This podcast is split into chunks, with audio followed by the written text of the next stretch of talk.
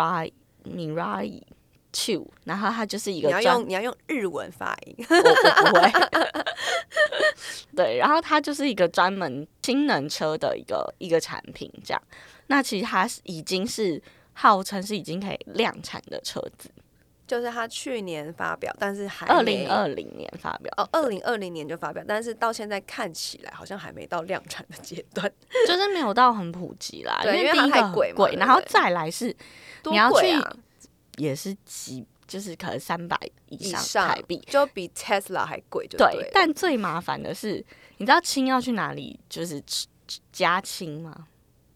不知道因为它有一个加氢站，像加油站一样。加油站听起来就比加油站超还要不普危及险，对不是超重重点是危，危因为像刚刚说到氢可能会有爆炸的对，疑虑。疑虑，那如果你今天好，今天氢汽车普及了。然后很多个加油站是要加氢氢 气，等于是你住的的地方旁边，如果是一个就是亲戚的加油站的话，随时都会有爆炸的疑虑，应该听起来有是点说恐怖。这样对，，应该是说，假设他们如果是呃用固液呃就是液态或固态的方式储存，就是你在负两百五十三度储存是安全的，嗯，所以你的储存要很安全。对啊，但是你看现在，但是，对，我不好意思说，但是你还看，是会怕。 对，真的会怕哎、对，然后再来就是另外一个，就是加氢站，就是一个很难设置的东西。嗯嗯，嗯因为它成本很高嗯，它设置一个加氢站要两三千万台币，了解。所以你你车卖出去，然后大家也不知道去 哪里加氢，哦这也是一个很大的问就需题。要，就有很多地方还是需要克服嗯这样子。然后像韩国，他们在呃蔚山附近就有一个示范城市，然后它的加氢站就是跟加油站做结合，嗯，这也是另外一个就是推出来的新的方式。然后呢，但是氢的好处是它只要加，例如说两分钟，它就可以续航六百公里。哦，所以它就跟加油的概念是差不多，就是可以解决目前大家觉得，石电油动快车的没了问或者题是电，嗯，对可是也很多像其实呃，主要有在做这个氢燃车的国家，就日本、韩国嘛。嗯，然后还有另外一个比较就是熟知的公司是 B N W，但其实大部分欧欧洲、美国车厂，呃，美国就是 G M 啦，但大部分车厂其实还是会把重心目前放在怎么样让电动车就电池计划，嗯嗯做得更好，例如嗯说嗯超级电池，嗯，嗯就让它充电更快，然后使用的的时间可以更长。但是氢能车这个东西，就是也是有很多国家或有很多公司，就开是始跟进对就对了。然后甚至是台湾在今年也开始有这样子的政府有推出这样的计划，嗯嗯，然后台湾有公司做氢能车的，就是类似公车的这种这种车子出来。嗯嗯，所以我就觉得这个也是蛮也很多人会开始吵这样的议题啦，对，然后再来，但是像日本呢，就说他们虽然说技术业界领先，但是他们觉得氢燃料车在日本的销售还是很不如预预期，嗯所以像他们考虑到，例如说，假设你是计程车司机好了，如果氢燃料的价格很高，因为像电动车就是算很便宜嘛，但是氢燃车你氢这个东西就是比较贵，所以就也很多日本的人是说，哦，假设他是计程车司机，会觉得这样很不划算，或者是。加氢站的危险啊，或这些疑虑，或者是基础设施其实都还没有完善情况下，他们也会觉得氢燃车可能还是要在发展的，就是还在发展的前段。嗯嗯嗯。那你知道最反对氢燃车的人是谁吗？你说的人还是国家？人，因为有一个人他就是很反对不这会件就事情，是 Elon Musk？对， 他就是他觉得氢燃车就是非常愚笨的做法这样子。然后其实像有一些媒体是，像美国媒体是说，因为伊朗马斯克他。他死之前，氢燃车都很难普及，所以他当然会这样讲，就会 而且又又会影响到他的生意这样子。对，但其实像日本还是有五大车厂，就是还是很努力在做这个，像本田跟丰田，然后像是呃日本还呃 Mitsubishi 之类的，嗯就是日本其实还是比较推广氢燃车。嗯，然后像大陆，其实在沿海地段也开始就是有在发展氢能源。为什么是这个沿东西沿海地带？它这跟地缘有什么关系？嗯，据说原因是因为他们现在目前是希望用全绿能嘛，哦就是所以像他你刚们说会风想力用发风电那力种或者是嗯海洋的，就是那叫什么能源，对，然后去就是沿海地区比较适合做这些，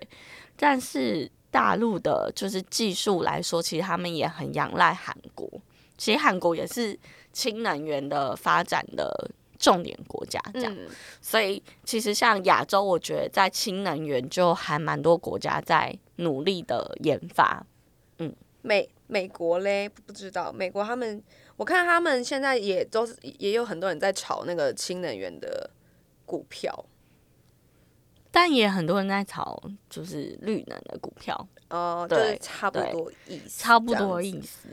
对，但我看到比较多是大家是说日本的技术好像还是比较强一点点。嗯嗯然后像氢能源最厉害的是，像他们会希望运用在就是家庭家里面这样子。嗯，你知什么道意思像家庭对，就是因为它就是一个很好的电力嘛，很有效的电力，对所以他们就说，如果你家就是有一些储物放氢能源的，例如说 space，然后你就可以用家里这个氢能源去发电。哦，对，可是这个也是，就像你说，会有很多安全储的存上面的安全疑虑，疑虑，对所以就是氢能源就是一个，我觉得还是雏形的状态吧。嗯，然后像美国其实也砸了七十亿美元补助这个氢能源的投资，但我看他们的那个。政府的计划书，他们都是写二零三几年或二零四几年，就是都是真的是很之后的事情。对，真的对不太可能是对。然后像甚至像日本就有研究说，他们觉得氢能源要一个重大突破，可能会落在二零五零年。哦，差不多。哦啊嗯然后像甚至像呃。我之前看过有一些就是能源类的这种就是分析师，他们就说，其实像他们觉得电池的锂电池的电动车就是氢能源车的产品的过渡期，所以就是例如说你呃电池车用了五十年以后，等到氢能源车普及普及后，后就可以就可以替换衔这样子接这样。那因为好处就是，就像你说，氢能源其实是一个可以完完全全就是呃绿能的一个方式，嗯因为它嗯本来就存在你我生活中这样，只是我们要怎么把它收集起来，然后储存起来。但我刚刚有想到你刚刚说的那个氢气，这让这让我想到我们前阵子不是有一部那个电影那个 Oppenheimer，、嗯嗯，对，它里面它虽然里面并不是用氢弹，但是我还记得 有一个角色，就是他们那个 team 里面有一个人最就后嗯面提出这个 idea，然后就有被大家笑，这样这样之类。但是总而言之呢，氢弹它其实也算是热核武的一一种，对然后是对威它力比非常大，它比原子核弹能还要大，对对。然后现在据说啦，就是美国跟俄罗斯基本上都拥有，但基本上我们现在看到的战争还没有人使用过这个武，就是破坏超大跟威力超大的核武这样子。对啊，所以我就想说，氢气这个东西应用在汽车上面，是不是就像我们刚刚讲的，就是疑虑也很多对这对，样子？其实大家最最就是扛这点就是这个，因为氢其实是可以自然自然的气体，嗯，然后再来就是它其实意外的这个几率还蛮高的。然后像在一个月内哦，这是哪时候？二零一九年的时候，嗯其实在一个月内，其实全世界就有发起三起氢气意外爆炸。二零一九还蛮很久以之前前的事、对欸，然后像南韩，我们刚刚提到南韩，它嗯的那个氢气工厂就是除氢罐就爆炸了。对，所所以以那那个时候他们就正在研，可能在很早开以前就发是之类，然后可能对就是在研发过程中就有意意外发生这样子。嗯然后像挪威也有发生过类似的案例，这样。那其实主要原因都是气体，就是氢的气体外泄。然后所以像很多人其实就是会非常质疑这样嗯的嗯事情，因为你气体就是变成液体，然后再转换成气体，其实这中间过程就可能也蛮容易会有意外的就安全这样子，然后再来像是韩国，他们虽然说新能源的发展其实很很前面，嗯，但是因为他们也发生起很多意外，所以他们政府也开始来介入，就是新的这个安全的疑虑这样子。我觉得氢气爆炸的就是威力其实非常非常大，所以其实要真的发展成普及化，可能还有很长远的一个路。对啊，因为听你刚刚说，它其实每一层的工序高技术性的，所以就像我讲的那种氢能加氢站， 我今天这是一个很不负责任的打工仔，那很可怕哎、欸，很可怕。但其实它加是加上一体的那种，对或什么啦，可是但就是它的，我觉得它的技术性可能真的需是是对需要对更然更后高一点的，它完全不能有门槛高更温高，对，对，所以它最危险的时候是在你汽车两个车相撞的时候